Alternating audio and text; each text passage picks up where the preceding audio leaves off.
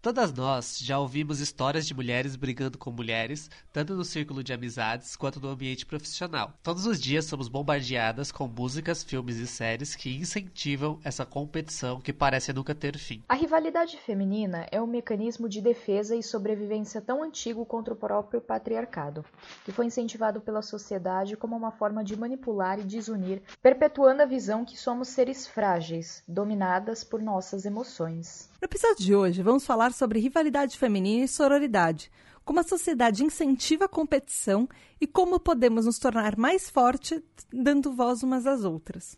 Então, pegue a sua bandeira do feminismo e venha acabar com intriguinhas no grupo de apoio à mulher do PQPcast. Por quê? Por quê? Por quê? Por quê? Por quê? Por quê? Por quê? Por quê? De por quê pra PQP.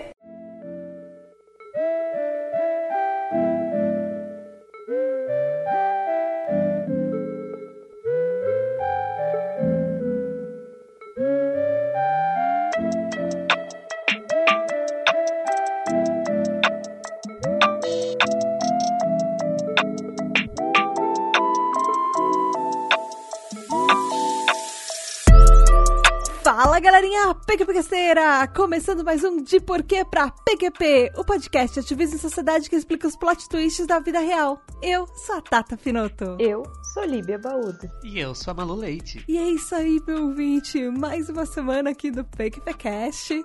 Nós trouxemos um episódio mais leve, divertido. Não sei se vai ser tão leve e divertido assim, mas é um assunto que a gente precisa falar muito, tanto no podcast quanto fora dele.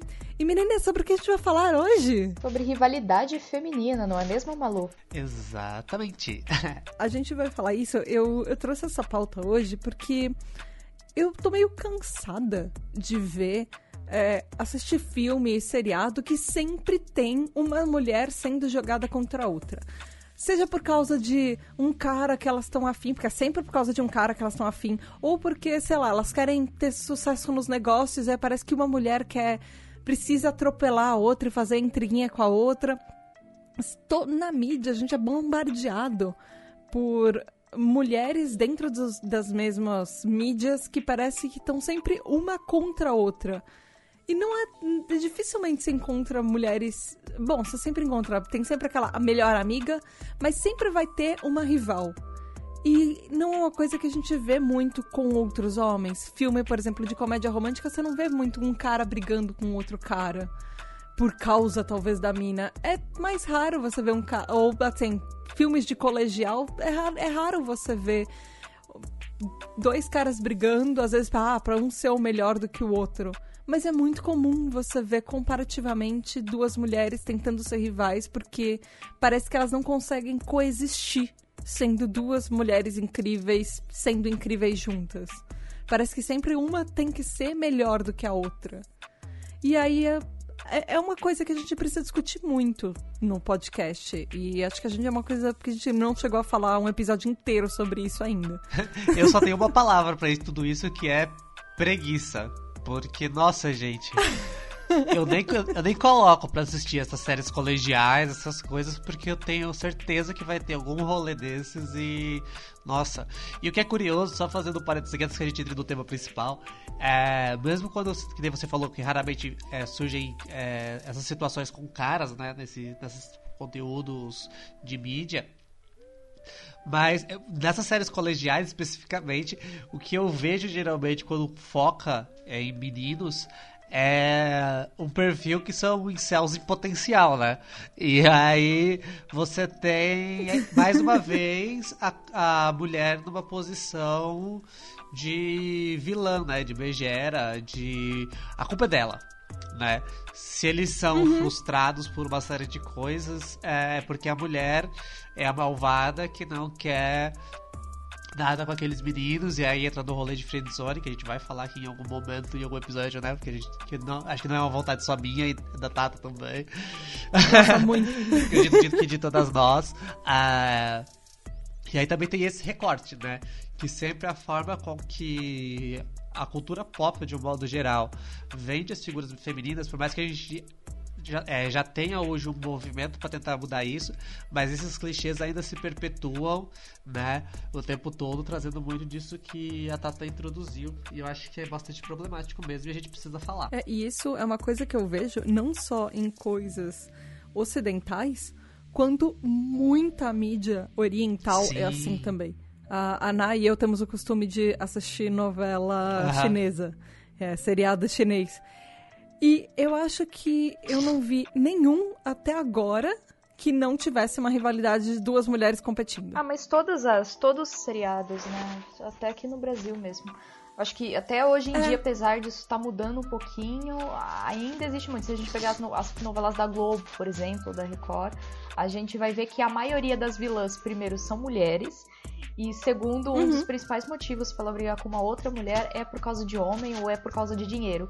E até levanta aquele estereótipo de que a mulher é interesseira. A mulher uhum. fica com o cara só por causa do dinheiro dele. Exatamente. É, e, quando, e quando não é o, o, estereótipo da mulher sendo a interesseira e a megera, aí eles colocam, colocam outro estereótipo que é o da bicha má. É, como vilã, né?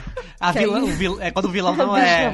É, quando o vilão não é uma mulher, que é essa megera, é uma bicha má. É um, um, um, rapaz gay que faz. É um homem afeminado, é. ah. porque ele tem que ter essa feminilidade Sim. que a mulher tem, de ser a mulher ruim. Então ele é o homem, mas ele é a bicha Ou má. Seja, a figura feminina sempre sendo retratada de uma maneira superficial, né, rasa, uh, e toda é, permeada por estigmas, né? Ou a feminilidade, ou alguma coisa que se aproxima, que foge do padrão do, do, do é, homem hétero do macho alfa, se ele foge do padrão do homem hétero macho alfa, ele vai ter alguma coisa ruim nele. Inclusive, eu tava vendo agora, dois minutos antes de a gente começar a gravar o vídeo, é, do canal que eu gosto bastante, que é o Galãs Feios, né? E eles estavam mostrando que em novembro vai ter um evento. E lógico, estavam fazendo piada com isso. Mas que de fato vai ter de verdade um evento chamado Machonaria que Ai, que é tipo é uma cúpula de homens conservadores, pastores, bolsominions em geral.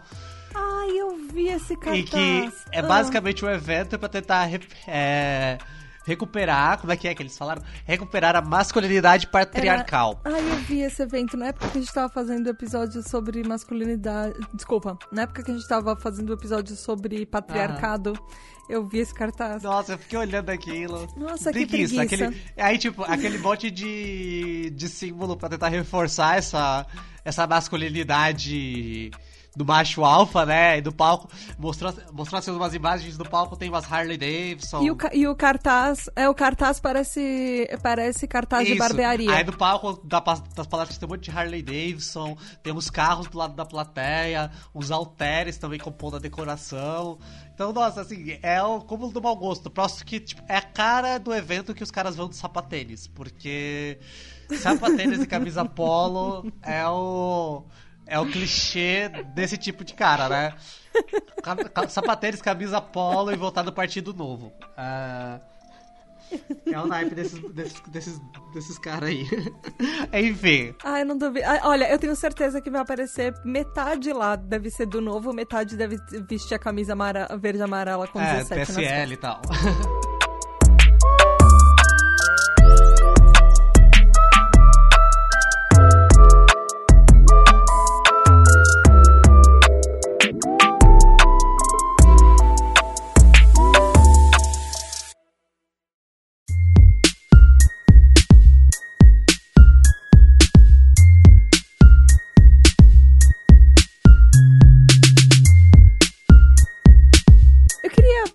pouquinho uma parte mais histórica agora. A gente já falou um pouco na cultura, a gente vai abordar isso um pouquinho, voltar isso um pouquinho mais para frente, mas uh, existe aquele negócio de ah, não existe rivalidade feminina, ou ah, só existe rivalidade feminina. Uh, na verdade, eu quando eu comecei a montar essa pauta, eu queria fazer, eu queria procurar um, alguma coisa que comprovasse que não, que a rivalidade feminina na verdade não existe, que é uma coisa que a cultura traz pra gente e tenta impor isso.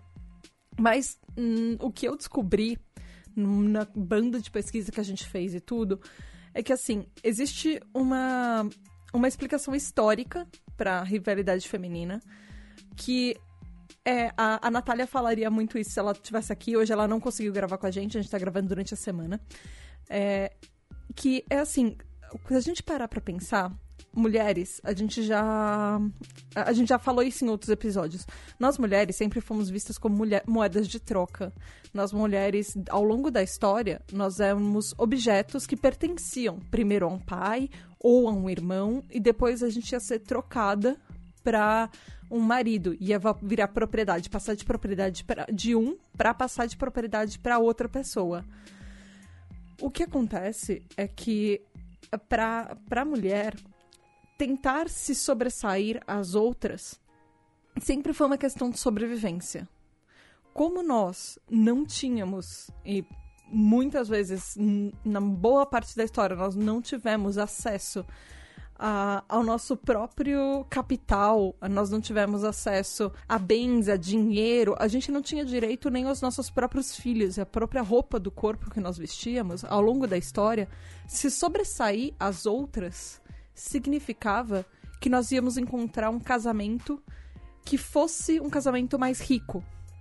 Então, existia, sempre existiu essa rivalidade de tentar uma mulher ser a mais bonita do que a outra, ser a mais interessante do que a outra, porque isso significaria que ela conseguiria um casamento mais interessante. E isso era literalmente a questão de não passar fome.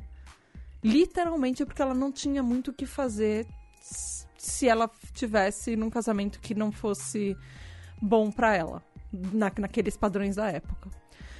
E isso foi sendo passado de sociedade para sociedade. É, isso eu tô falando, obviamente, na sociedade eurocêntrica, mas a gente vê a mesma coisa é, naquele episódio que a Natalia e eu fizemos antes das meninas entrarem, antes da Malu e da Líbia entrarem. A gente vê exatamente a mesma coisa no episódio que a gente fez sobre a China. Na China, tinha aqueles pés de lótus que eles quebravam o pé das meninas até eles ficarem com 14 centímetros, se eu não me engano, que era a lótus dourada. Que quanto menor o pé, é, significava que a, a menina ia ter maior status. E isso significava que mais rico seria o, o marido que ela iria conseguir. E ela não ia, voltando, passar fome. Então, essa, essa rivalidade, apesar de hoje em dia nós mulheres não precisarmos competir uma com a outra para não passar fome, porque a gente consegue trabalhar até as nossas próprias contas, pagar tudo que a gente quer, de certa forma, a sociedade ainda incentiva com que a gente brigue umas com as outras, porque existe um resquício de que se você não for a mulher mais interessante do grupinho, as pessoas não vão prestar atenção em você. E se você virar um plano de fundo, pode acontecer, pode, pode ser que você não seja tão bem sucedida na vida. Então isso é ainda um resquício que a gente traz da história. E que é um resquício horrível. E que é um resquício que a gente está tentando lutar contra isso. Mas é meio difícil ainda que, que vocês acham disso, meninas? Vocês devem ter vários exemplos também, né? De coisas que vocês já viram de mulheres lutando com, umas contra as outras para tentar chamar atenção. Uhum. É, eu presenciei muito isso na escola, né? Era, era muito comum até é, as meninas juntarem um grupinho assim na hora do intervalo para falar mal de alguma menina por conta que essa estava com o rapaz que ela gostava. E aí ela começava a ofender a menina como se a menina tivesse culpa. E às vezes a menina nem sabia que ela gostava do rapaz. E o cara era um puta de um, de um machista, de um galinha. Ah, sempre. É, tinha muitas coisas. E eu já escutei, por incrível que pareça, vindo de um homem, que não é de se esperar, que entrando nesse assunto de feminismo, que as mulheres competem uma com a, umas com as outras porque é da nossa natureza fazer isso. É da nossa natureza. Gente, o negócio é tão ridículo que você não sabe se você ri Eu encontrei isso muito na pauta. Sim, eu, eu já escutei. Tiveram vários links na pauta Deus. que eu não deixei porque eu achei machistas. Nossa, os vieses super machistas escutei, falavam eu isso. Eu escutei tipo, isso ano passado. Não foi uma coisa que eu escutei quando eu era pequena, que a gente tende a escutar essas coisas quando a gente é pequena. Mas não, eu escutei isso ano passado de um rapaz que falou que nós mulheres competimos umas com as outras porque isso é da nossa natureza. Principalmente quando a gente compete uma com as outras por causa de homem. Como se a gente precisasse única e exclusivamente disso. Entendeu? Tanto assunto para falar. Existiam pesquisas que tentam provar isso, mas elas foram meio descartadas. Mas existe uma explicação para isso. Na a própria sociedade patriarcal, ela tenta vender exatamente isso que você falou, Líbia. Que a, a mulher é da, é da nossa natureza não se unir. E é, é, da nossa natureza brigar umas com as outras, porque a, a primeira, a, as primeiras vezes que a mulher na história se uniu, nós tivemos revoluções feministas. Nós conseguimos direitos. Então é, é, uma, é até um, um poder da sociedade patriarcal fazer com que as mulheres briguem umas com as outras e que a gente acredite que não existe uma amizade verdadeira. Que uma mulher pode apunhalar a outra pelas costas, seja pelo que for, porque é uma forma da sociedade controlar um, um, um, todo mundo, sabe?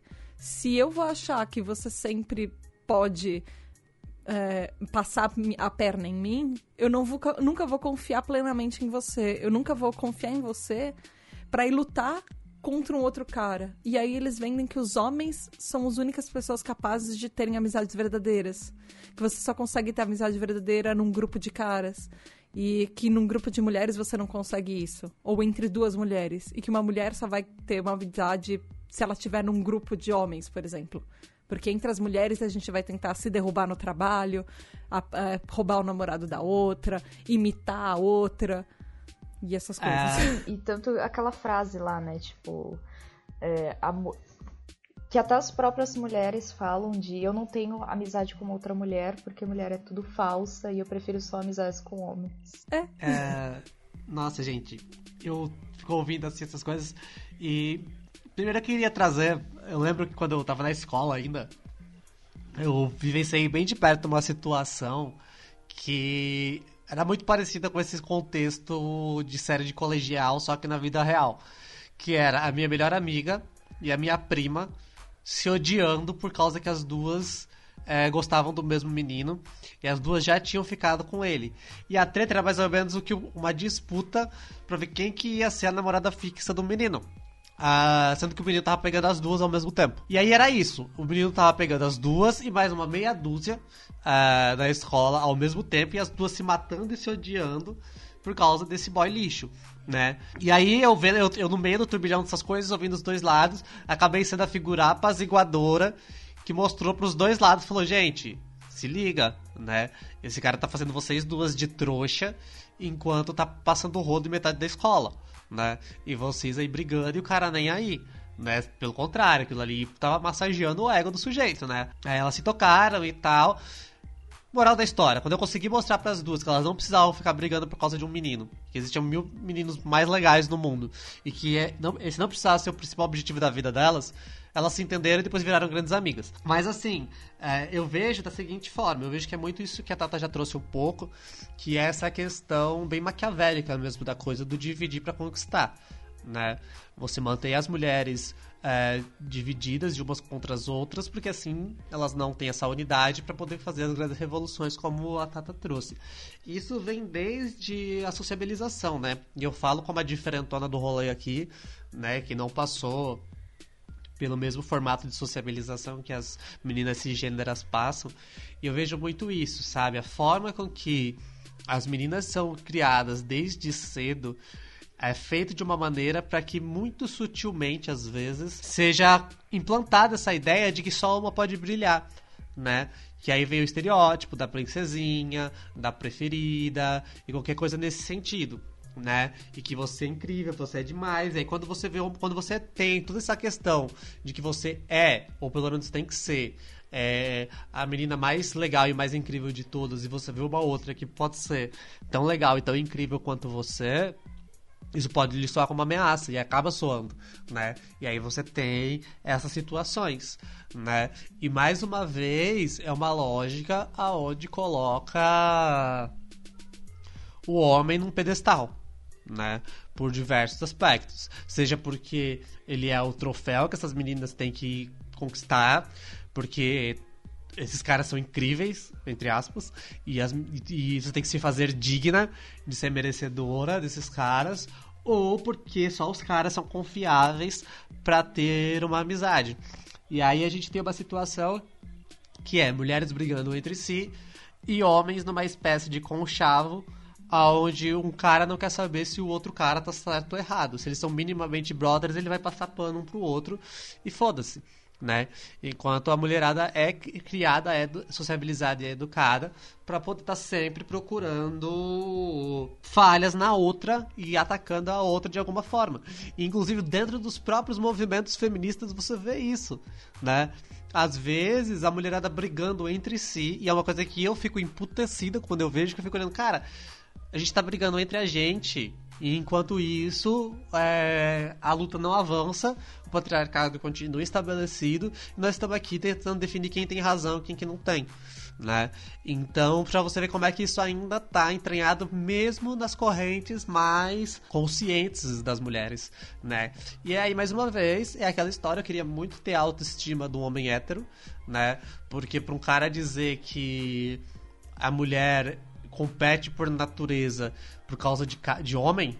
Terrível. Gente, pelo amor, né? Olha o, tamanho, tamanho do ego. Olha o tamanho desse ego, né? Vamos combinar. Sim, falou pior, viu? Vamos combinar, né, gente? Piores. O cara vira pra você e falar isso, sabe? Nossa, eu já ouvi Não, muito isso. Assim, eu tenho certeza. Eu tenho certeza que deve Sabe que eu fui obrigada a ouvir também? Sabe que eu fui obrigada a ouvir também? Ah. Porque quando eu tava contando a história do feminismo, de como o feminismo foi. Aliás, eu, eu, ele queria que eu tivesse uma aula né? Eu e uma outra menina que tava junto, a gente tinha que ter uma aula com um homem que se achava só porque tinha mais de 30 anos de idade. O feminista. Né? A gente te... o feminista, exatamente. É... O esquerdomacho, como diz Juju. Mas enfim, ele, a gente foi obrigado a ouvir de que as mulheres, elas também, por natureza, além de competir uma com a outra, é... elas não conseguem criar. A mulher só reproduz. A, a mulher é a o homem é a semente que, que a, a, mulher só rega. O homem que é a semente. A mulher reproduz e não ah, produz. Ai, isso gente. é uma coisa única e exclusivamente do homem.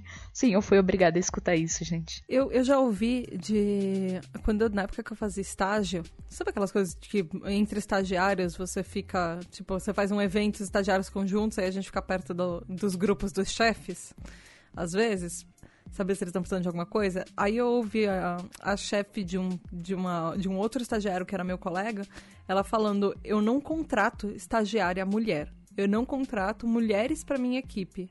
Porque eu acho que elas só fazem muita intriguinha que se eu falar ríspida com elas, elas vão ficar de mimimi, de manha e vão achar que é pessoal. Eu só contrato homens. E não foi só ela que eu ouvi falar isso. Isso foi no meu estágio, sabe? Eu já ouvi de outras mulheres na carreira falando: eu prefiro contratar homens, eu prefiro equipes masculinas. E porque aí entram todos os outros estereótipos que mulheres são lidadas pela emoção, que a gente não é racional, que a gente vai trazer problemas pessoais para o trabalho. E a gente sabe que isso é mentira. Isso é uma outra forma que o capitalismo e que o patriarcado tem de controlar todas as mulheres e falar com que fazer com que a gente se sinta ser inferiores perante ao grande homem que é só ele que consegue trabalhar direito nessa vida. É, eu achei, inclusive, achei uma coisa interessante. Uh, eu achei um livro que ele chama The Evolution of Desire, Strategies uh, of Human Mating, que traduzindo seria alguma coisa do tipo a evolução do desejo, estratégias do acasalamento humano. Isso, tipo, eu tô traduzindo da minha cabeça, mas é, é mais ou menos isso. Ele é um livro de um psicólogo americano chamado David Buss. Obviamente ele é um homem, mas vamos lá. mas ele fala umas coisas interessantes até. Ele vai lá na época dos Homens das Cavernas e, e ele fala que, uh, a, que essa competição feminina e essa rivalidade, a gente ficar até falando mal umas das outras, ela é fruto de uma pressão evolutiva. Ele fala que as mulheres, na, na época do, do acasalamento, a gente tende a olhar. Não na época do acasalamento, mas uh, por causa de toda a evolução humana, uh, a gente tende a olhar mulheres que saem com vários homens ou que se vestem mais provocativamente no, nos padrões sociais, porque, né? É, de uma forma mais ofensiva. Porque instintivamente isso significaria, segundo ele, que elas estão impedindo que um relacionamento monogâmico garanta o sustento de uma família e de um filho. Isso seria como se fosse uma forma de da evolução o que a gente passa e por que a gente tende a atacar mulheres que teoricamente a gente, se, a gente percebe que são mais bonitas ou que elas não sejam, mas que elas estão vestidas de uma forma que chamaria mais atenção. E porque isso tem um pouco a ver com a nossa autoestima também. A gente foi criada para se olhar não com apreciação, não olhar e falar, cara, que, que roupa bonita você está usando, como você está bonita mas pensar, poxa, como você tá bonita. E aí, instintivamente você pensa, mas putz, eu tô super feia, eu podia estar tá melhor. E aí você se sente mais apagada porque tem outra brilhando ao seu lado. E a gente não sente como se as duas pudessem brilhar ao mesmo tempo. Sabe o que é louco? É que mesmo eu que não fui sociabilizada como as mulheres são, às vezes eu me pego fazendo isso. Uh, Hoje eu já comecei, já tem um tempo que eu vi exercitando isso na minha cabeça para poder tentar reeducar minha mente para não cair nessas armadilhas. Mas realmente é muito louco o que acontece. Em contrapartida, eu vou ter que discordar desse cara que você citou aí em vários aspectos. Porque, primeiro que é, eu entendo que instin os instintos básicos do ser humano são o de sociabilizar e aprender. Qualquer outra coisa é uh, mero fruto social, né? E outra, ele coloca como se a monogamia ela fosse também instintiva do ser humano, sendo que é, é natural, né? É, sendo que a monogamia também não é natural e instintiva.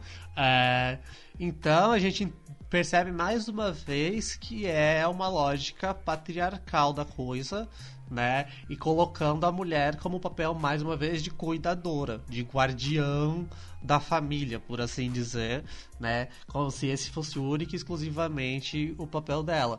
Então, independente da época que se fala, quando você tem a história retratada por uma perspectiva masculina, você tem esses clichês se repetindo é, repeti se repetindo repetitivamente, não, se repetindo ciclicamente, né?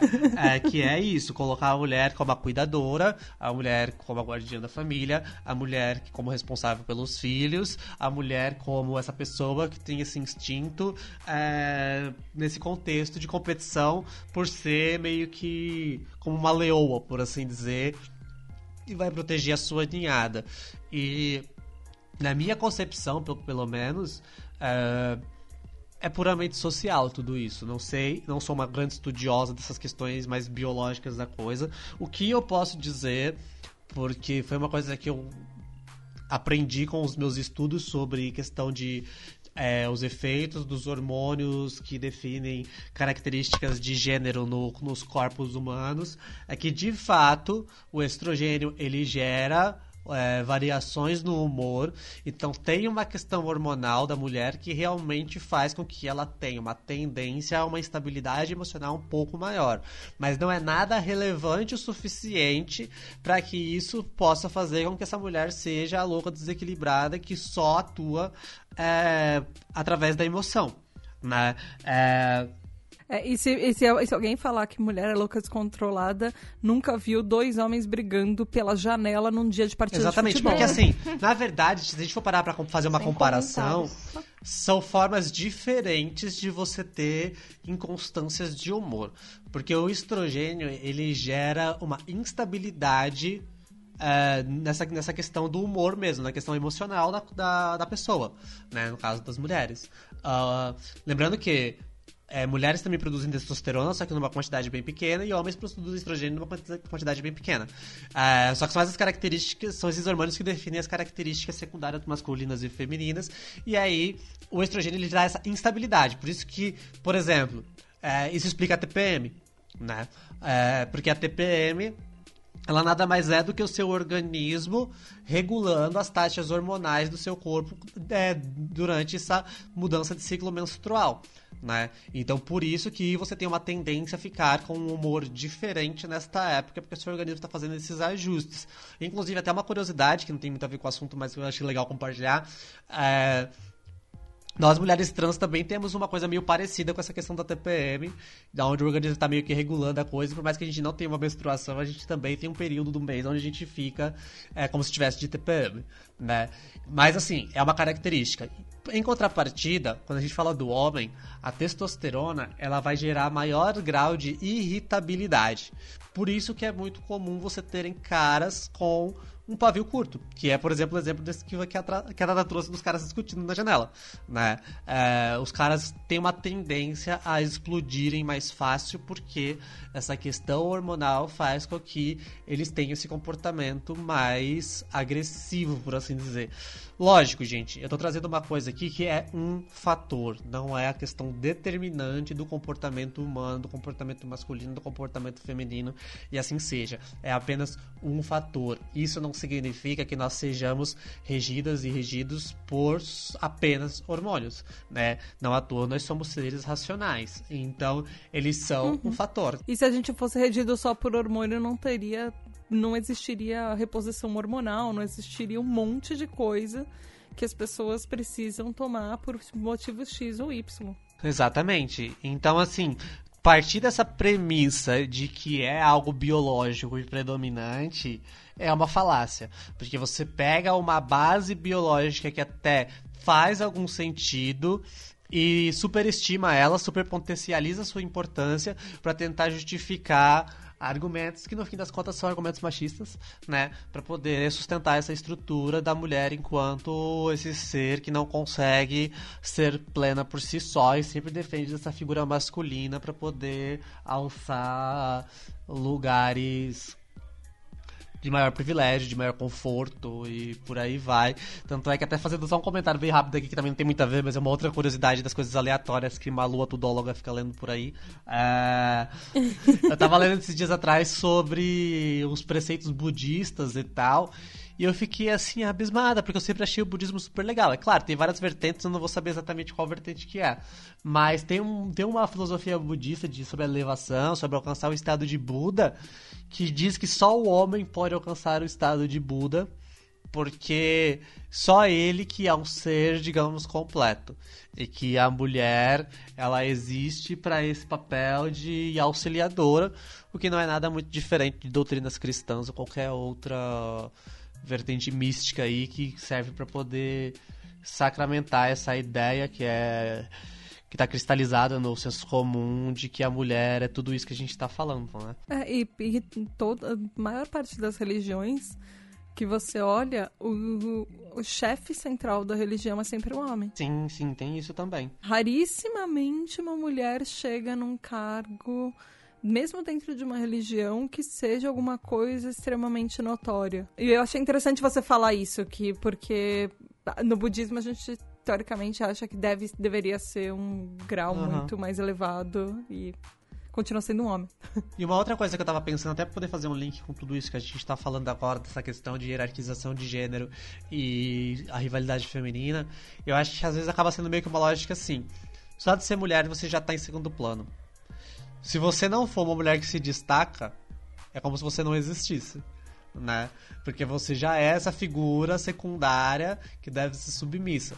Se você não consegue nem é, ser a mulher mais interessante em algum sentido, que muitas vezes é, um, é, é essencialmente estético, é, você acaba sendo invisibilizada e você é uma criatura que não tem por que existir.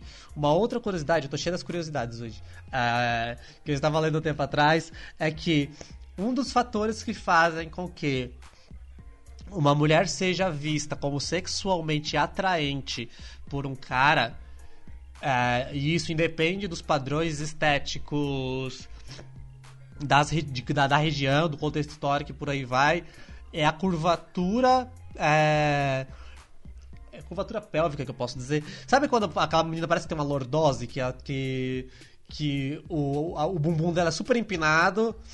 Ah, é, arrebitado. Isso. E, aí, e aí. Tipo isso, que consegue empinar uma taça isso, no, no bumbum. Que é, Essa que é empinado, e a questão da, da região das genitais até um pouco mais meio pra trás, sabe? Que tem essa curvatura no corpo.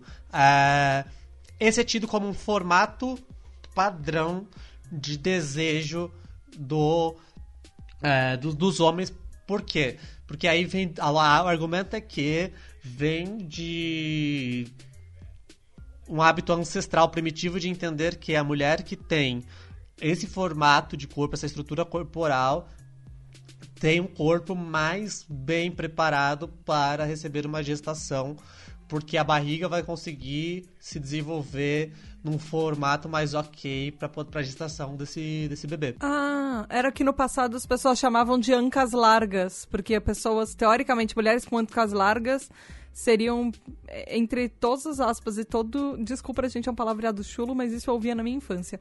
Era quem tem ancas largas é, é, é, era, é mais parideira. Uhum. É. Era um, ter um corpo mais preparado para ter filhos, e é muito. Então tem uma questão. Tem uma Enfim. questão é, nas entrelinhas muito relacionada com isso. Até que ponto procede, eu não sei trazer, porque faz muito tempo que eu, não, que eu li essa informação, nem me recordo exatamente de onde que eu tirei, porque eu sou aleatória mesmo. Mas tem uma questão disso também, né? Tanto é que é comum você ver os caras, às vezes, é, secando umas meninas que nem estão tão nesse padrão do peitão bundão, que é o que é admirado por aqui, mas que tem um formato dentro desse desse padrão que eu tô trazendo para vocês. Enfim, ah, era mais uma informação aleatória da Malu aqui no episódio.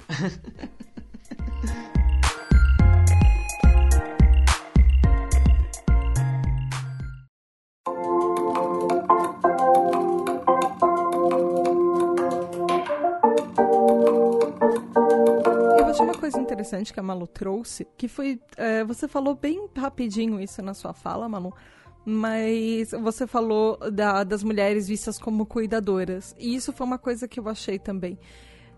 Eu me pareceu, durante a pesquisa, muito incongruente que nós mulheres somos vistas ao mesmo tempo. E eu não sei se vocês compartilham de, dessa minha confusão, assim. É, a gente é vista durante a história como rival e ao mesmo tempo aquela que cuida. Mas teoricamente, a mulher que é meio que forçada e obrigada a ter o papel de cuidar, ela não vai cuidar só de homens. Ela vai cuidar de outras mulheres também.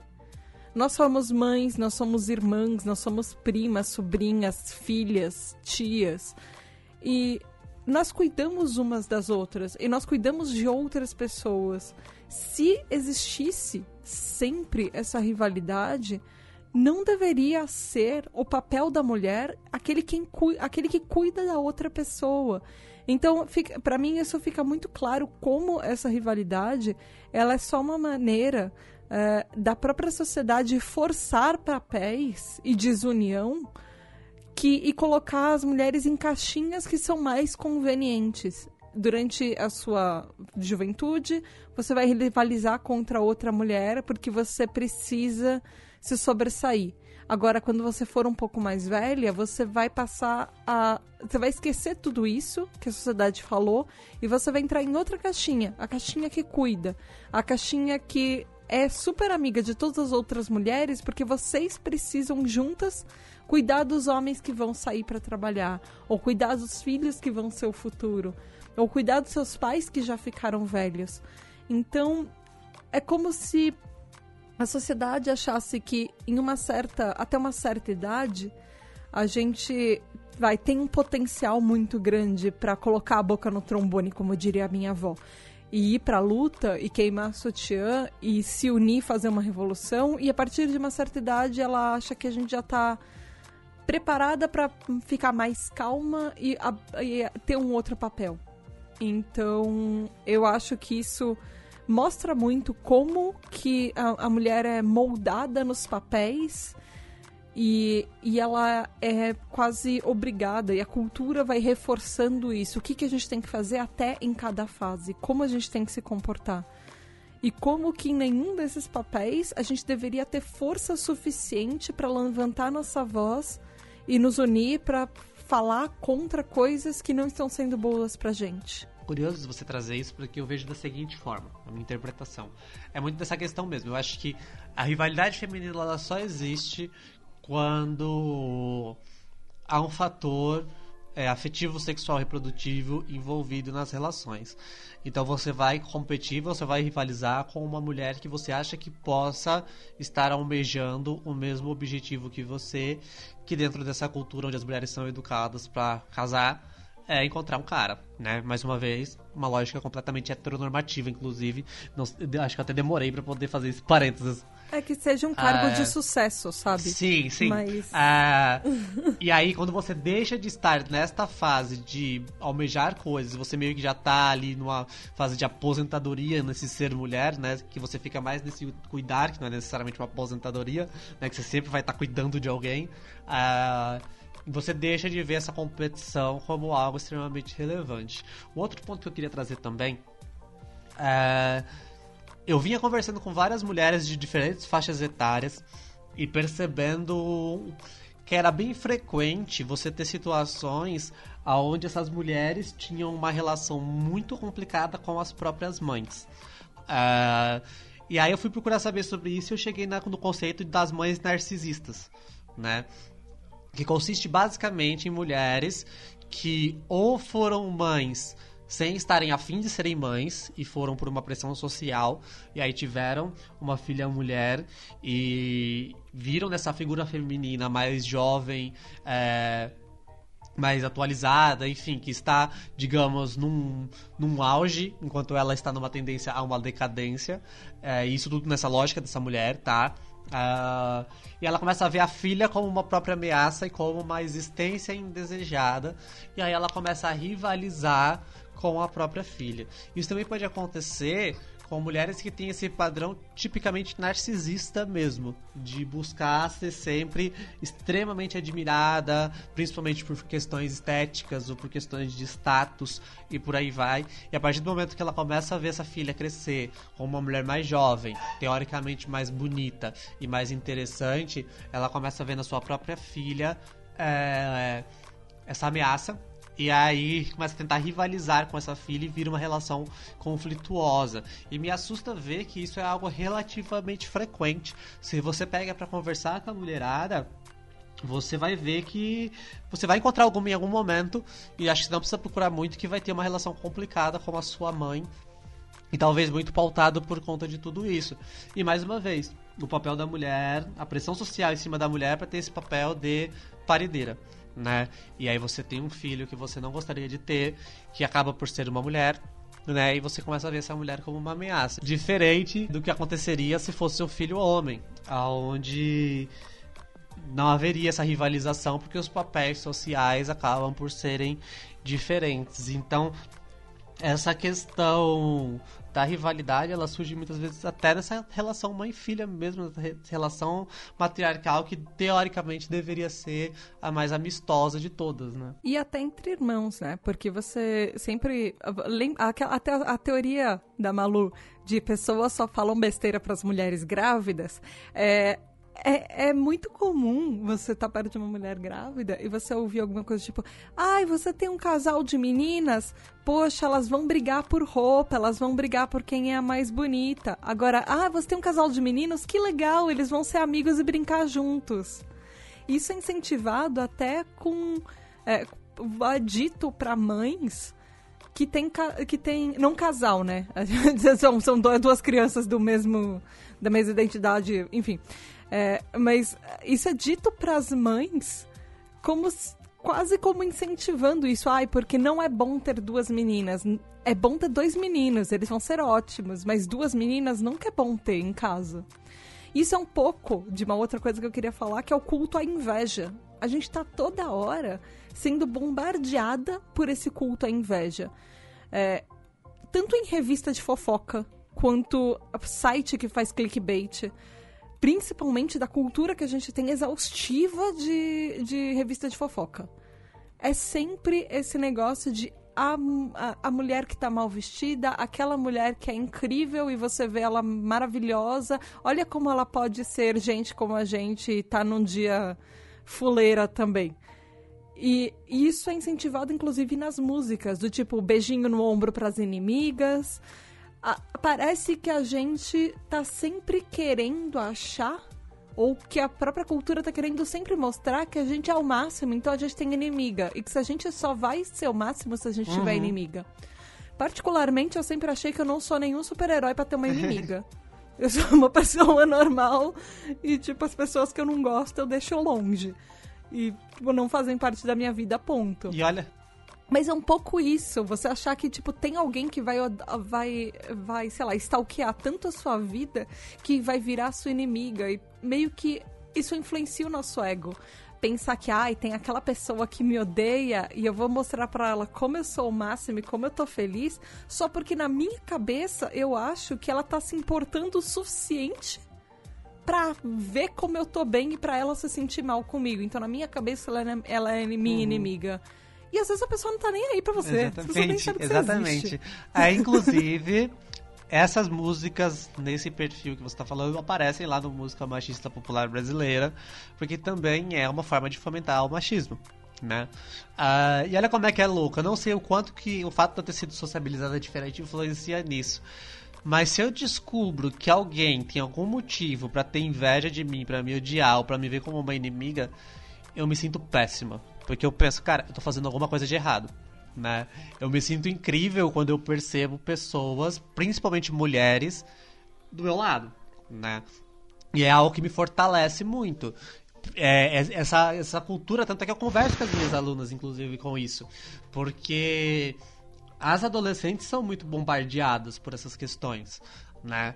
Uh, eu converso bastante sobre essa questão de que, tipo, cara, você vê uma outra menina que você acha bacana, que você acha legal, por que, que você vai enxergar ela como inimiga se vocês podem juntar forças, né? Que nem esses dias atrás, que foi um dia que eu tava dando aula de sexualidade e conheci de só ter meninas dentro da sala, né? Então era uma sala cheia de mulher falando de questão de sexualidade.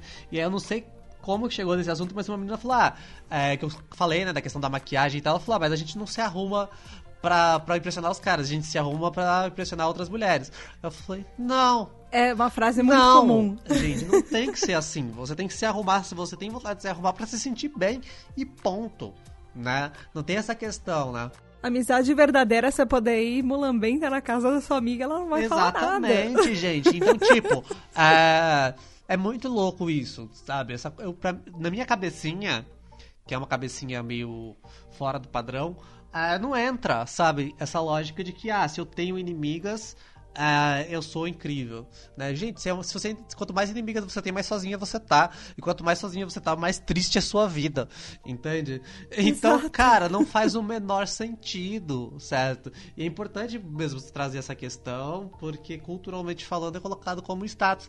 E eu acho que se relaciona, e olha que louco. É, pode ser que eu esteja fazendo uma, uma viagem muito grande aqui, tá? Mas acho que vale a pena comentar. Não deixa de ser parecido com aquela lógica que eu falei em algum outro episódio atrás, acredito eu, do cara que se orgulha de ser preso, por exemplo, porque ele é visto como uma figura perigosa, né? E a relação ah, de poder uh -huh. com o fato de você ser uma ameaça de alguma forma, né? Então, se você tem inimigas, é porque essa, essa inimiga te vê como uma figura que pode ameaçar o bem-estar dela. E se você é essa figura ameaçadora, Aí, no caso desse contexto feminino, por um viés diferente, mas se você é essa figura ameaçadora, porque é mais bonita, mais interessante, mais qualquer coisa, você consequentemente é mais poderosa, né? E que seria até aquele estereótipo nos filmes americanos daquela menina que é a rainha exatamente, do colégio. Exatamente. Que todo mundo gostaria de ser ela e ela maltrata todo mundo porque ela é a melhor e porque ninguém vai tirar ela daquele Exatamente, mas gente, que negócio triste, né? Dois pontos tristes. Primeiro que é isso, é a questão de quanto mais inimigas você tem, mais sozinha você vai se ficar. E outra, é você ser interessante, ser incrível, ser maravilhoso pra poder agradar macho. Pelo amor, né? Vamos... Vamos rever essas questões. Eu acho que tem coisas mais interessantes para poder você ter como objetivo na vida do que ficar tentando impressionar boy lixo, né? Então, sei lá, cara, na minha cabeça simplesmente é um negócio. Não sei, de verdade, não tenho nem palavras para poder descrever o que, que eu acho dessa questão. Não, eu ia tocar, eu ia tocar num ponto de que o que isso que a, a Malu falou é verdade. E aí eu lembrei que essa semana mesmo, é, eu não lembro em que, um, em que programa foi, mas tinha uma competição, acho que é aqueles programas de, de paquera, sabe? Que as mulheres têm que conquistar o coração dos caras e tudo mais. Ai, meu e Deus. aí Aham. tinha duas mulheres, colocaram duas mulheres pra fazer uma competição de quem passava a roupa melhor pra conquistar o coração do cara. Gente, que E coincidência. aí isso disparou. E aí isso Eu disparou nas isso. redes sociais. Eu fui ler os comentários lá no Twitter, né? E que a sogra, a futura sogra, É, ela tava lá pra quem pra, passava pra, pra, Coincidentemente, pra falar, abriu nossa, essa vai ser uma ótima nora, essa vai ser uma ótima esposa pro meu filho. Gente, eu teria amassado essa roupa, sentido. porque roupa amassada é o que há. Esse- e levaram as Nossa, roupas é- do é cara pra elas passarem. E aí Aham. os comentários assim no Twitter, a maioria de mulheres, né? Aí quando você vai entrar pra ler, pra ver se, está revoltada no mesmo estado que eu estava vendo aquilo, isso que eu não vi o vídeo, eu vi a foto. Né? E aí eu fui ler os comentários, um monte de gente defendendo, defendendo aquele programa, defendendo aquilo que as mulheres estavam fazendo, falando que não, que, que mulher boa é uma mulher que sabe cuidar da casa, que sabe agradar o marido, que hoje, hoje em dia o feminismo quer destruir todas essas, essas tradições, que literalmente mulher nasceu pra isso. E não, e não foi nada muito diferente do que eu ouvi do mesmo rapaz que falou que a gente combate uma com as outras porque é da nossa natureza, viu? Eu não sei se vocês Semana passada ver. eu tive uma conversa com o Andrei e eu falei pra ele que. Eu falei, amor, é melhor você começar a investir em umas roupas que não amassam. É melhor você. Sei lá, tipo. Largar um pouco a mão de, achar, de estar sempre bem passadinho, porque você sabe que quando tiver a nossa casa não vai ser assim, não, né? Não vou não, não, não vou estar muito afim de ficar perto do ferro quente passando roupa, né? É, isso que a Líbia trouxe, é, de ter mulheres defendendo essa questão.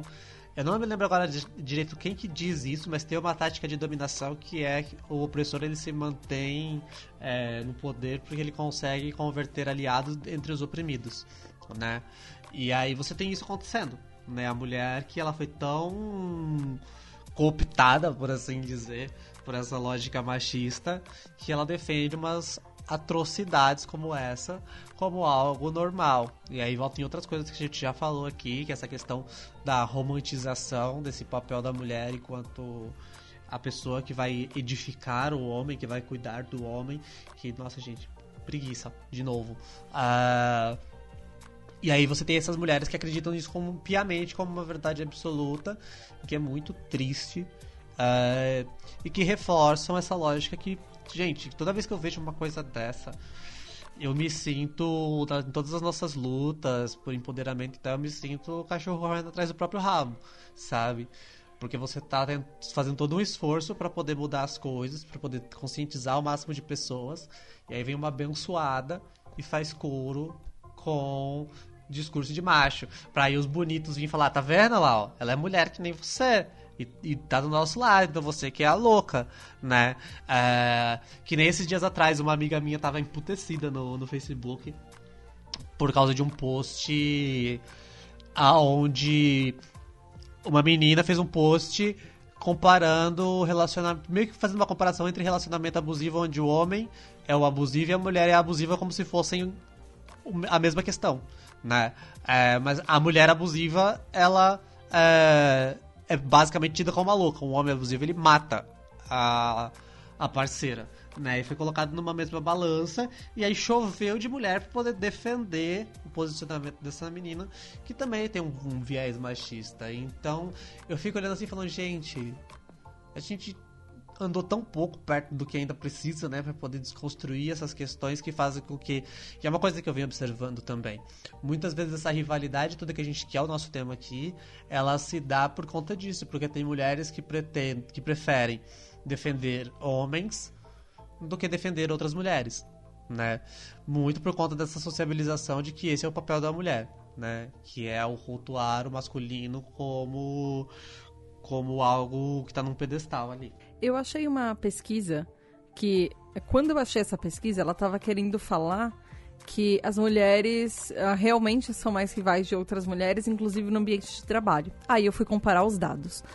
Era, é uma pesquisa de um instituto chamado Workplace Bullying Institute, que seria um instituto para o bullying no trabalho.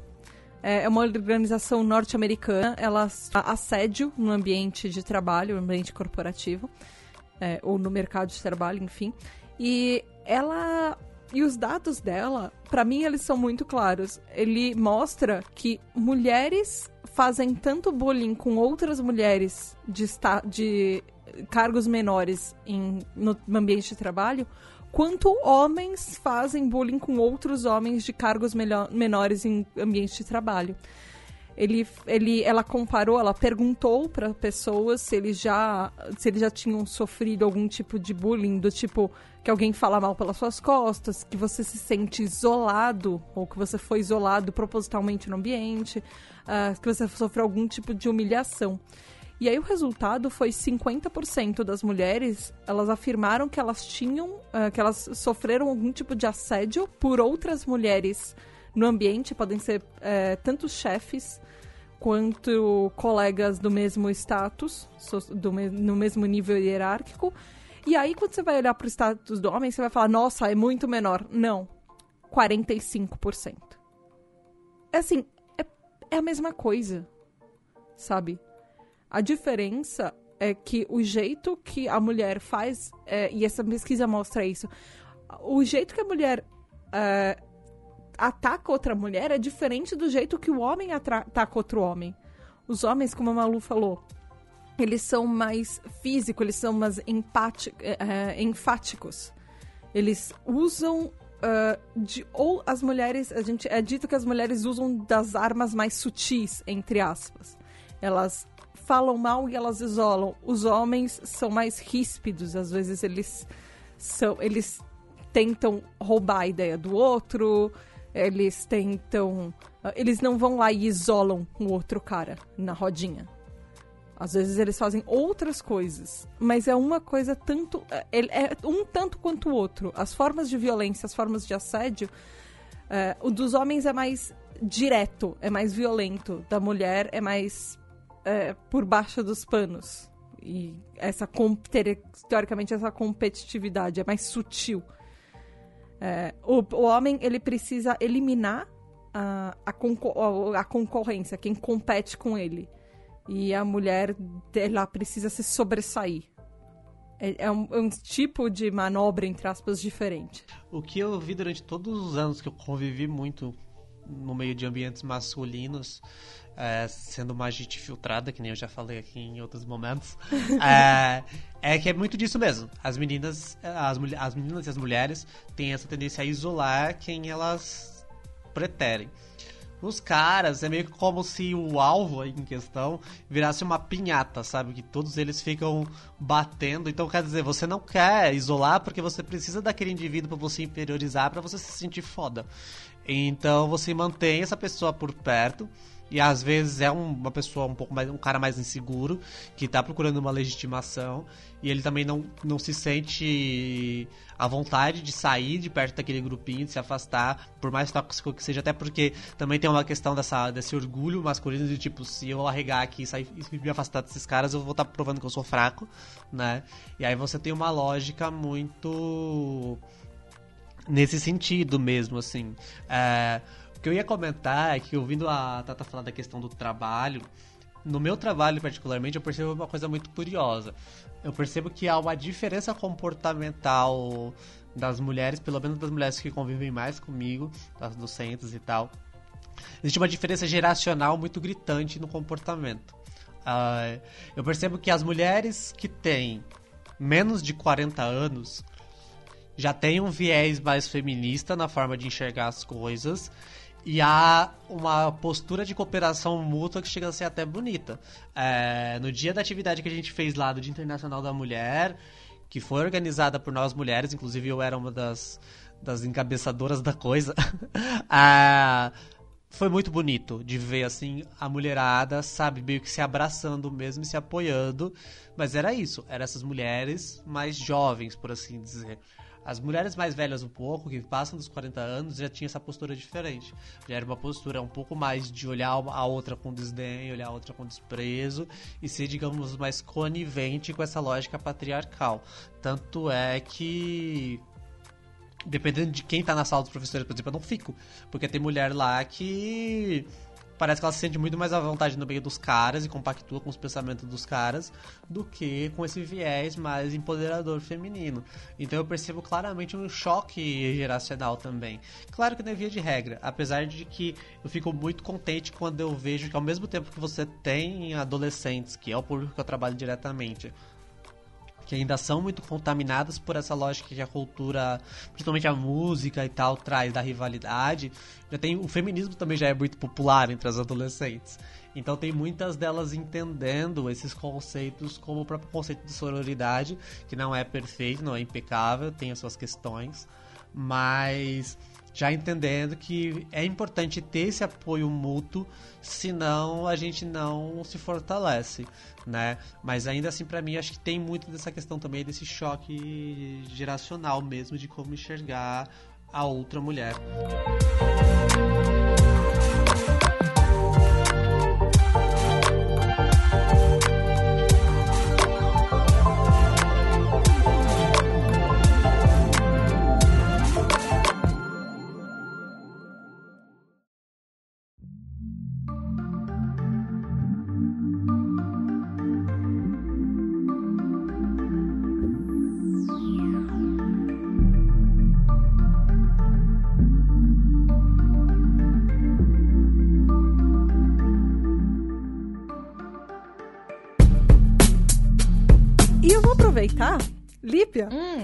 falar um pouco de sororidade, Líbia. Vamos. Fala pra gente o que, que é, como é que é isso, como é que funciona, de onde ela veio, pra onde ela vai, como ela se reproduz. Então, a sororidade, ela é uma versão feminina da palavra fraternidade, porque até o século XX, ela nem, nem existia essa palavra.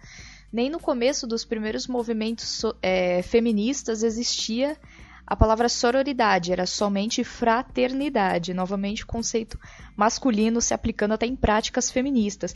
E ela representa nada mais nada menos do que a união e afeto ou amizade entre as mulheres. Isso hoje dentro do feminismo é, isso é muito teorizado, porém não é muito praticado, tanto que, pelo menos na minha visão, o movimento feminista ele, apesar de lutar pelo direito das mulheres, ainda tem tem, tem, muito pro, tem muitos problemas que afetam, se afetam lá dentro. Eu acho que é, a falta de sororidade ainda é muita.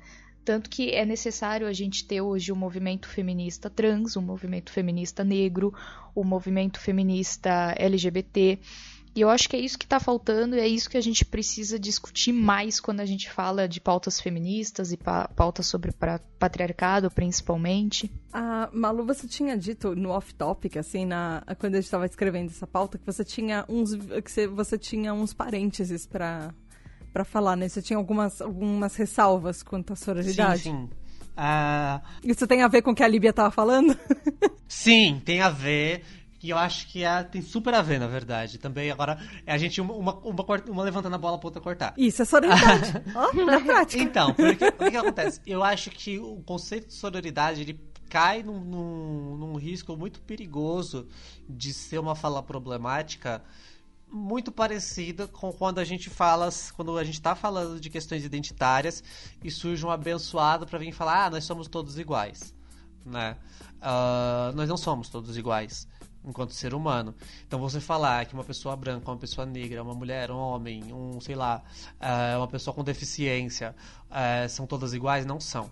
E esse discurso, ele acaba sendo perigoso porque geralmente ele sai da boca de alguém que está dotado de privilégios. E aí você acaba.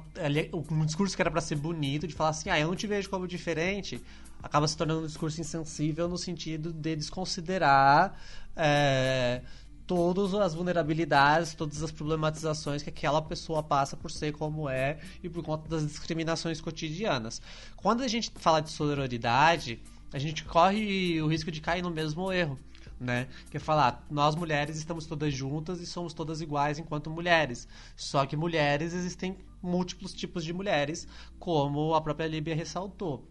Então, a partir do momento que você fala de sororidade, de irmandade, não sei o que, a gente cai nesse perigo de, de entrar num discurso elitista, aonde você vai considerar que o padrão da mulher é a mulher branca de classe média que tem certas vantagens em relação, por exemplo, à mulher de periferia que trabalha como doméstica que às vezes nem sabe o que é feminismo, entende? Então ele acaba sendo problemático dependendo de como, quando e com quem você utiliza é, esse discurso. Eu acho que para a gente pensar uma sororidade efetiva, nós temos que partir sempre do princípio da empatia e de entender a realidade uh, da outra.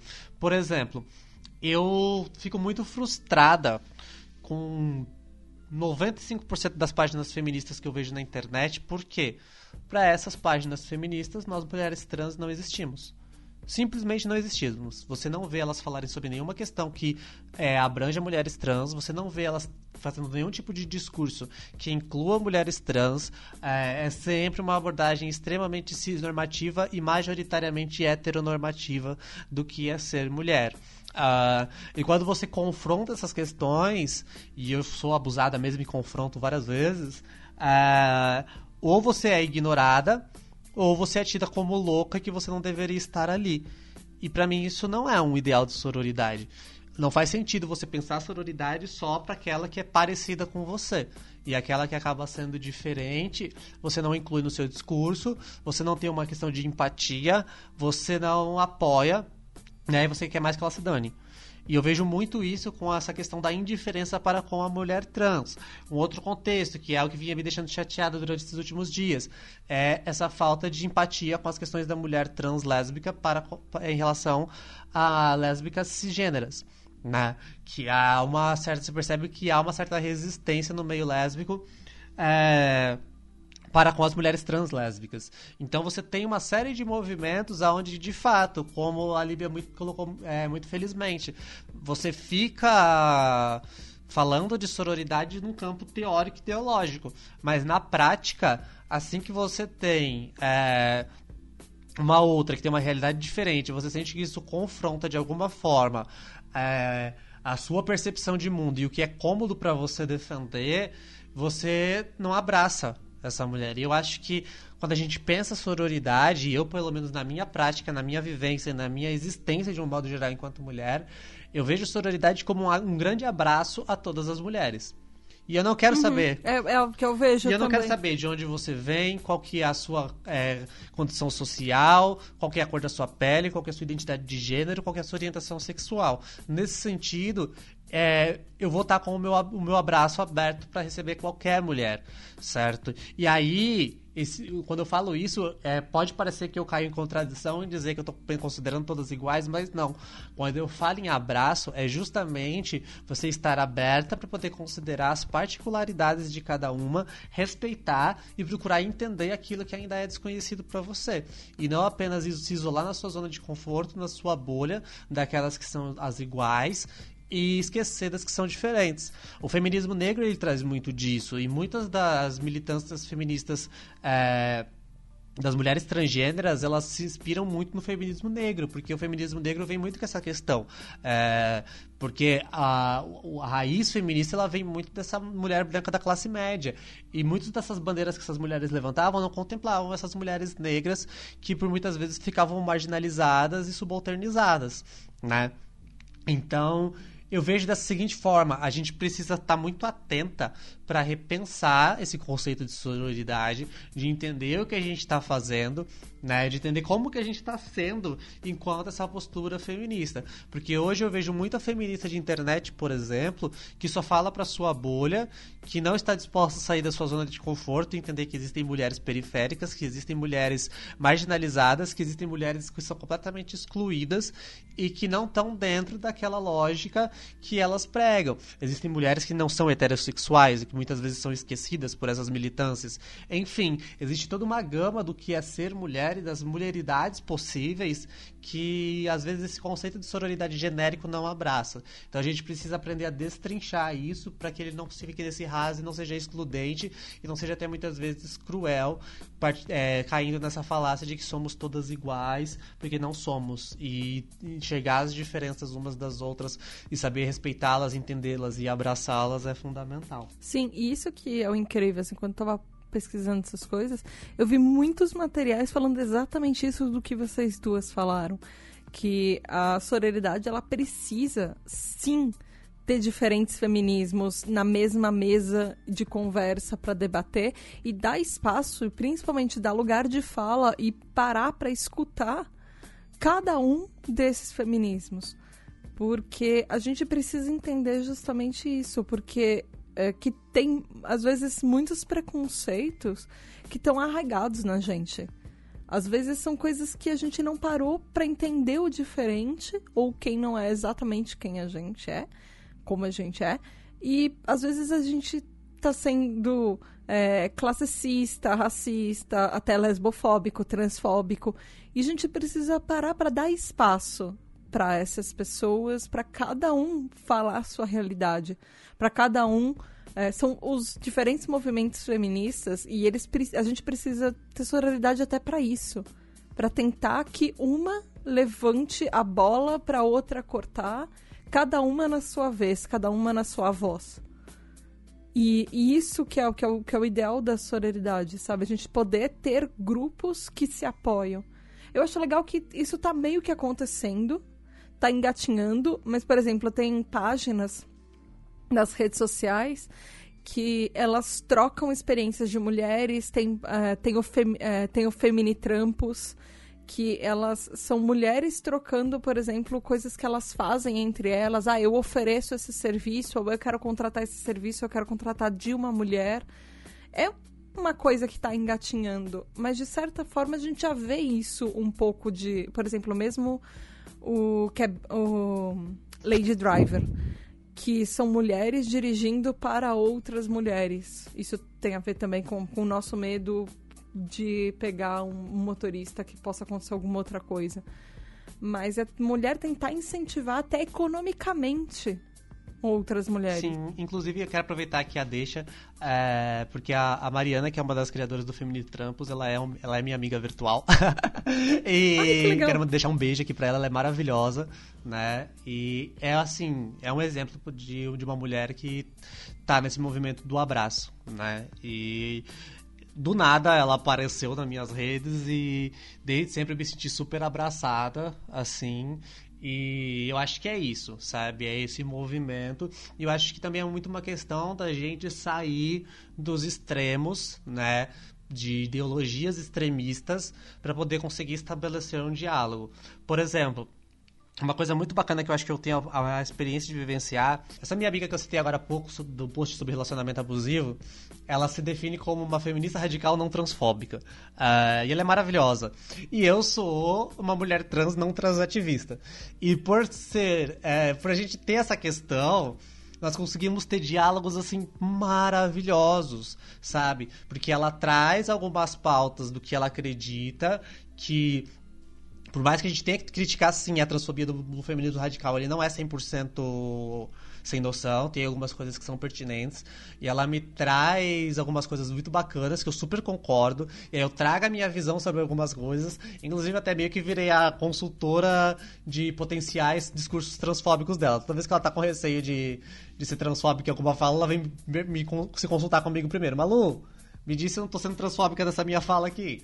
E aí eu, eu dou meu parecer para ela. Felizmente nunca aconteceu dela tá, estar sendo. Mas assim é isso. E a gente sabe abrir mão de uma, de uma bandeira muito enrijecida às vezes, é, para poder conseguir dialogar com outras mulheres que têm vivências diferentes, que seguem vertentes diferentes, né?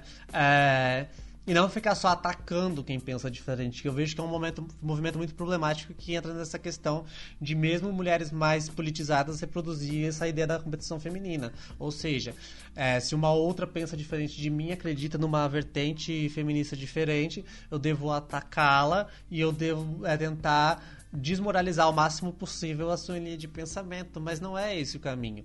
Porque nós somos diversas. E por sermos diversas, a gente não vai de fato conseguir encontrar um feminismo que consiga contemplar todas, mas nós precisamos ter esse movimento de manter esses feminismos é, que tem cada um a sua, as suas diretrizes o mais próximos possíveis, porque senão a gente vai ficar nessa briga eterna para decidir quem tem razão, qual vertente que é mais pertinente, qual vertente que luta pelas mulheres de verdade, que tem umas, umas loucas aí que que defendem umas coisas assim. É... e começar a lutar realmente contra o inimigo real. Senão a gente vai ficar brigando entre si para ver quem tem razão e mudança efetiva de fato não vai acontecer quase nenhuma. É, o inimigo real, ele se chama capitalismo. E patriarcado. Ele que sustenta tudo isso, então. Ele que sustenta tudo isso. Já falamos de, disso em uns episódios atrás, não é mesmo, Tata? Sim, eles estão inclusive nos links do, de referência do episódio. Ouçam se vocês não ouviram, ouvintes. Eu queria fechar esse episódio com dicas ou coisas assim práticas que a gente sente que ajudam a acabar com a rivalidade feminina ou até a aumentar a sororidade entre nós mulheres. O que, que vocês podem trazer para os ouvintes? Que sejam, assim, talvez para o ouvinte homem que está aqui nos ouvindo, para qualquer pessoa, uma outra ouvinte mulher. O que, que vocês poderiam falar para eles? Vai, vai lá, manda ver, Líbia. Tava vendo se você não ia falar mais alguma coisa complementar. Eu sempre vou falar alguma coisa, então vai. Que se deixar, eu vai sei. Deixa eu pensar aqui. É...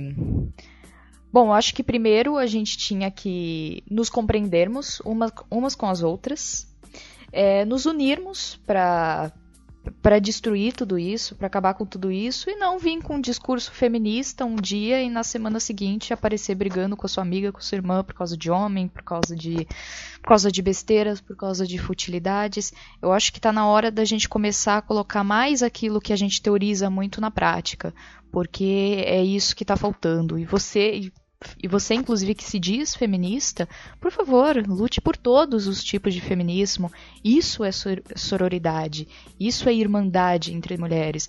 E não ficar ali presa na sua caixinha achando que feminismo é só para você, que só porque você é da comunidade LGBT e você é branca, você acha que esse feminismo é único e exclusivamente para você. Não, vamos olhar todas nós, vamos, vamos olhar para todas as mulheres.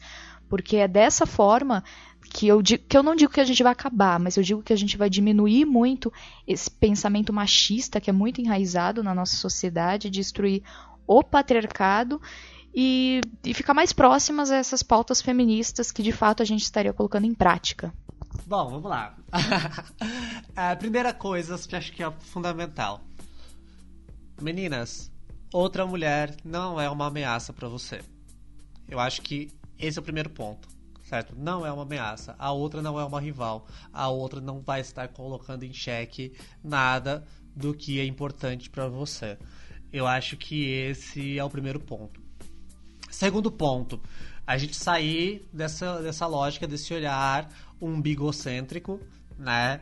E achar que tudo se pauta pela nossa realidade e só operar as nossas ações e muitas vezes as nossas militâncias é, em prol do nosso benefício próprio, né? E aí a partir disso ter esse olhar de empatia para a outra e entender, ok, essa outra mulher, a conduta dela me incomoda por algum motivo? Por quê? sabe? Fazer essa autorreflexão, essa autocrítica para entender e desconstruir, às vezes, conceitos que são internalizados na gente e que estão completamente equivocados. Então eu acho que é um segundo passo, você olhar com mais empatia para uma outra mulher, enxergar as mulheres como um todo, como um coletivo e não como um ringue, um coliseu onde estão todas tentando se matar, né?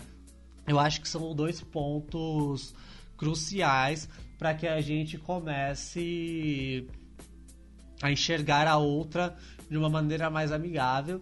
E aí a questão é essa, sabe? É bem você pegar na mão da sua da sua companheira aí e falar, vamos juntas, sabe? A gente precisa se apoiar, porque se a gente não se apoiar, a gente a gente cai, né? Como diz a música do Sabotagem, é, unidos a gente vence, separados a gente cai, né? E eu acho que é esse o caminho. Sobre os caras, ai, eu, toda vez que eu, que eu direcionei minha fala pros caras, eu me sinto falando com uma porta, mas vamos lá. Ai, tadinhos. Não, é sério, gente, porque, nossa, homem é um bicho que acha que tem razão sobre tudo, mas beleza. Para com essa brisa de tentar definir o que, que é mulher, se mulher é assim, se mulher é assado, e se achar o mulherólogo, né? Você quer entender alguma coisa sobre a mulher? Pergunta pra ela. Não invente de pitaco como se você fosse o feminista que tem o, o sem noção que a Líbia contou da história dela. Uhum. Manda uma indireta pra esse aí, Malu. Vai lá. Quem sabe eu não mostre pra ele isso. Então, assim, é, cara, você não sabe nada sobre mulher. Você não sabe nada. Então, quando o assunto são questões femininas, pautas femininas, existência feminina, deixe que uma mulher fale. Você tem que ficar quietinho, ouvir e aprender.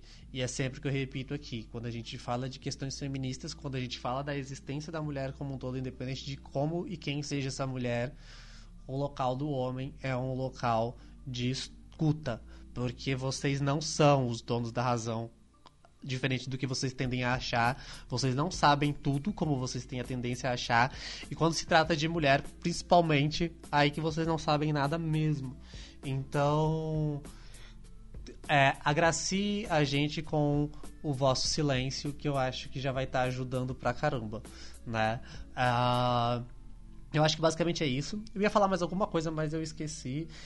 mas em algum momento, daqui, sei lá, nem que seja daqui a 30 episódios, eu me lembro e aí eu solto aleatoriamente, que nem as informações que eu solto do nada. Aqui sim, aqui. Eu, eu achei umas coisas bem interessantes. Uma delas é. Primeiro, não incentiva a rivalidade entre as mulheres, seja você homem, seja você mulher. Não vai lá, sei lá, você é homem, não vai lá para sua amiga falar da outra menina, ou se você é mulher, não, não fica rivalizando com uma outra ou incentivando que duas mulheres briguem. Uh, eu achei uma coisa muito legal que, assim, percebe que você não é uma pessoa perfeita. Então não cobra e não julga a outra pessoa pelo que ela tá vestindo, pelo que ela tá falando, como se ela precisasse ser um ser tão perfeito quanto você não é. Então, todo mundo tem os seus defeitos. A, a, nossa aparência não é do jeito que a gente gostaria que fosse de ninguém. Tá todo mundo sempre precisando mudar, eu tentando chegar lá, porque é uma coisa inatingível o nosso comportamento nunca sempre pode ser melhorado. A gente nunca é desconstruído o suficiente, nunca nasceu desconstruído o suficiente. Então tenta não incentivar, principalmente com relação a outras mulheres, a falar que você acha que a outra pessoa não chegou no seu nível ainda, porque às vezes ela tá num, numa outra história, ela tem uma outra história. E isso é uma forma de você diminuir uma outra pessoa, a história dela, a vivência dela, porque ela pode ser muito melhor que você em outros aspectos, mas você pode estar enxergando só na superfície. Se você ouviu ou leu a respeito, ouviu algum caso de assédio ou de qualquer forma de violência contra uma mulher, não assume que o cara é, é, que ela é a culpada, que o cara é uma vítima por ela estar tá fazendo alguma coisa contra ele, por ela estar tá mentindo ou porque, sei lá.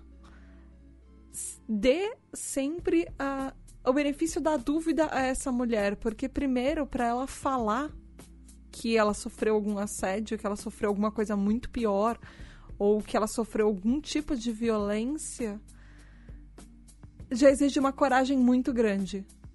E assim, é menos de 1% dos casos de, mulher, de uma mulher que vai lá e mente. Então não vai falar que essa mulher é a vadia, a vagabunda, que foi lá e tá inventando coisa pra, sei lá, pra roubar a fama do cara. E, principalmente essas palavras, vadia, vagabunda, puta, piranha, slut shaming, enfim. Não usa essas drogas, porque isso é horrível e nem de brincadeira. É ridículo. Não é legal. Sério, se você é um cara que chama sua amiga de ah, a sua vagabunda, isso não é legal. Isso não é legal. Isso é extremamente degradante. É, mesmo que seja de brincadeira, gente. Tipo, não. E você é a sua amiga, sabe? Se você e a sua amiga. Tipo, sei lá, não é legal. Não, não mesmo, nem de brincadeira. E, e é, é uma. E tem uma coisa que eu acho que eu já falei em outros episódios, mas que me dá muito ojeriza. É se em algum momento você conhece pessoas ou você tem, tipo, um caso que, sei lá, deu errado, um relacionamento que deu errado, e porque existiu uma traição, não vai culpar a outra mulher nessa traição. Porque é uma coisa muito normal, que seja, sei lá, que seja um, um casal, uh, que seja um casal uh, que ele é monogâmico e não tava, ou não tava no contrato deles terem terceiros e quartas pessoas nesse relacionamento de qualquer identidade de gênero que seja. Não vai culpar a terceira pessoa por causa disso, porque é muito fácil você falar, ah, aquela pessoa fez a outra pessoa do casal trair. Não! Existem duas pessoas com que têm a tanta vontade, tanto poder de escolha uma quanto a outra.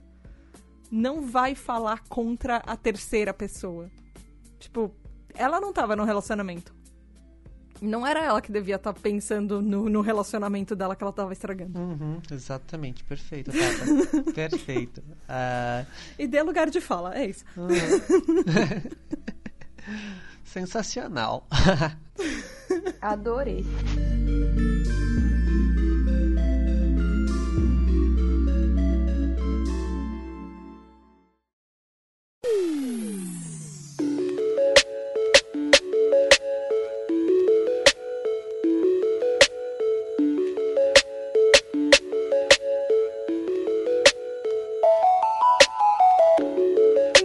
Isso, meu ouvinte. Se você vai criar uma sororidade ou vai entrar pra sororidade, deixa a gente saber. Sem competição, sem rivalidade, todo mundo dando espaço de fala e empatia uns aos outros. Como é que faz, Malu? Você pode mandar um e-mail para pqp@pqpcast.com e aproveita para deixar lá a sua mensagenzinha de sororidade pra gente, a gente vai ficar feliz. Sim! é, e aproveitando, podem deixar também a sua mensagem de sororidade, como a Malu falou, no nosso Twitter, arroba underline PQPcast. Vocês podem ir lá no Instagram, no arroba PQPcast, ou no site do pqpcast.com também. E deem like em todos os posts, vocês vão ver vários coraçõezinhos de sororidade na tela de vocês. Tem reações que vocês podem colocar nos episódios e comentários. E vocês podem comentar nos comentários das outras pessoas e fazer um grande diálogo de sororidade também. Maravilha. Meninas, quem a gente vai mandar pra PQP hoje? Ai, eu vou aproveitar o momento PQP justamente para poder fazer mais enfaticamente esse meu desabafo e mandar pro PQP todas que se dizem feministas, mas usam esse feminismo para sua própria conveniência e usam esse feminismo para poder defender a sua escrotice ou só quando lhe é interessante, mas que não enxerga como uma prática coletiva e esquece de mulheres que às vezes não estão no radar do que, que é a mulher, entre aspas, padrão da sociedade. E eu acho que é isso. Bom, eu vou mandar para PQP, exatamente como a Malu falou, essas feministas que só pensam nelas, que acham que feminismo é único e exclusivamente algo que agrada a elas, sem olhar para as feministas que são diferentes, que são LGBTs, que são negras e afins. Né? Então, se você é esse tipo de feminista radical, então, por favor, vai para PQP. E quero aproveitar e mandar para PQP também esses rapazes que pensam aí como o ser humano que eu falei durante a gravação, né? De que mulher, ela não cria as coisas, ela reproduz. A gente cria um pouquinho, cria mais um pouco se for possível, né? Se os homens fossem extintos do mundo, as mulheres conseguiriam dar continuidade à vida. Isso é comprovado pela ciência. Agora, se as mulheres não existissem, somente os homens tomassem conta do mundo, então, meu amor, o mundo seria um caos, não é mesmo? Então vai para PQP se você pensa como esse cara que eu falei aí. Mais ainda. Eu quero mais, mais um PQP. Tem mais um PQP que eu lembrei agora.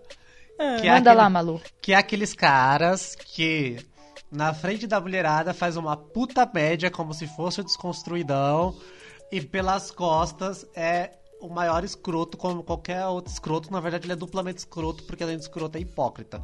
Então, vai pra PQP, você que dá dessas, né? É, para de ser babaca e reveja suas, sua conduta. Ai, eu, eu vou. O meu PQP vai. Tem, tem um fundinho da minha história pessoal.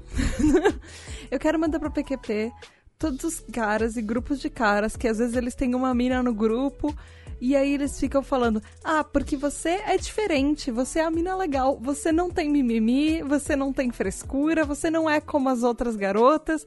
E isso você tá incentivando a rivalidade entre as mulheres. E você, se você for essa mina que fica achando que não podem ter outras meninas no grupo porque elas vão competir com a atenção dos caras por, por com você, e você acha que você é diferente porque você é mais legal do que todas as outras, porque você não, não é feminista, porque você não faz mimimi, porque você não é cheia de frescura, você também tem que ir pra PQP. E você tem, aliás, você tem que sair dessa PQP que você está e ir pra conhecer outras mulheres e perceber que não tem essa rivalidade, que ninguém vai te apunhalar pelas costas e entender um pouco o que é sororidade e feminismo.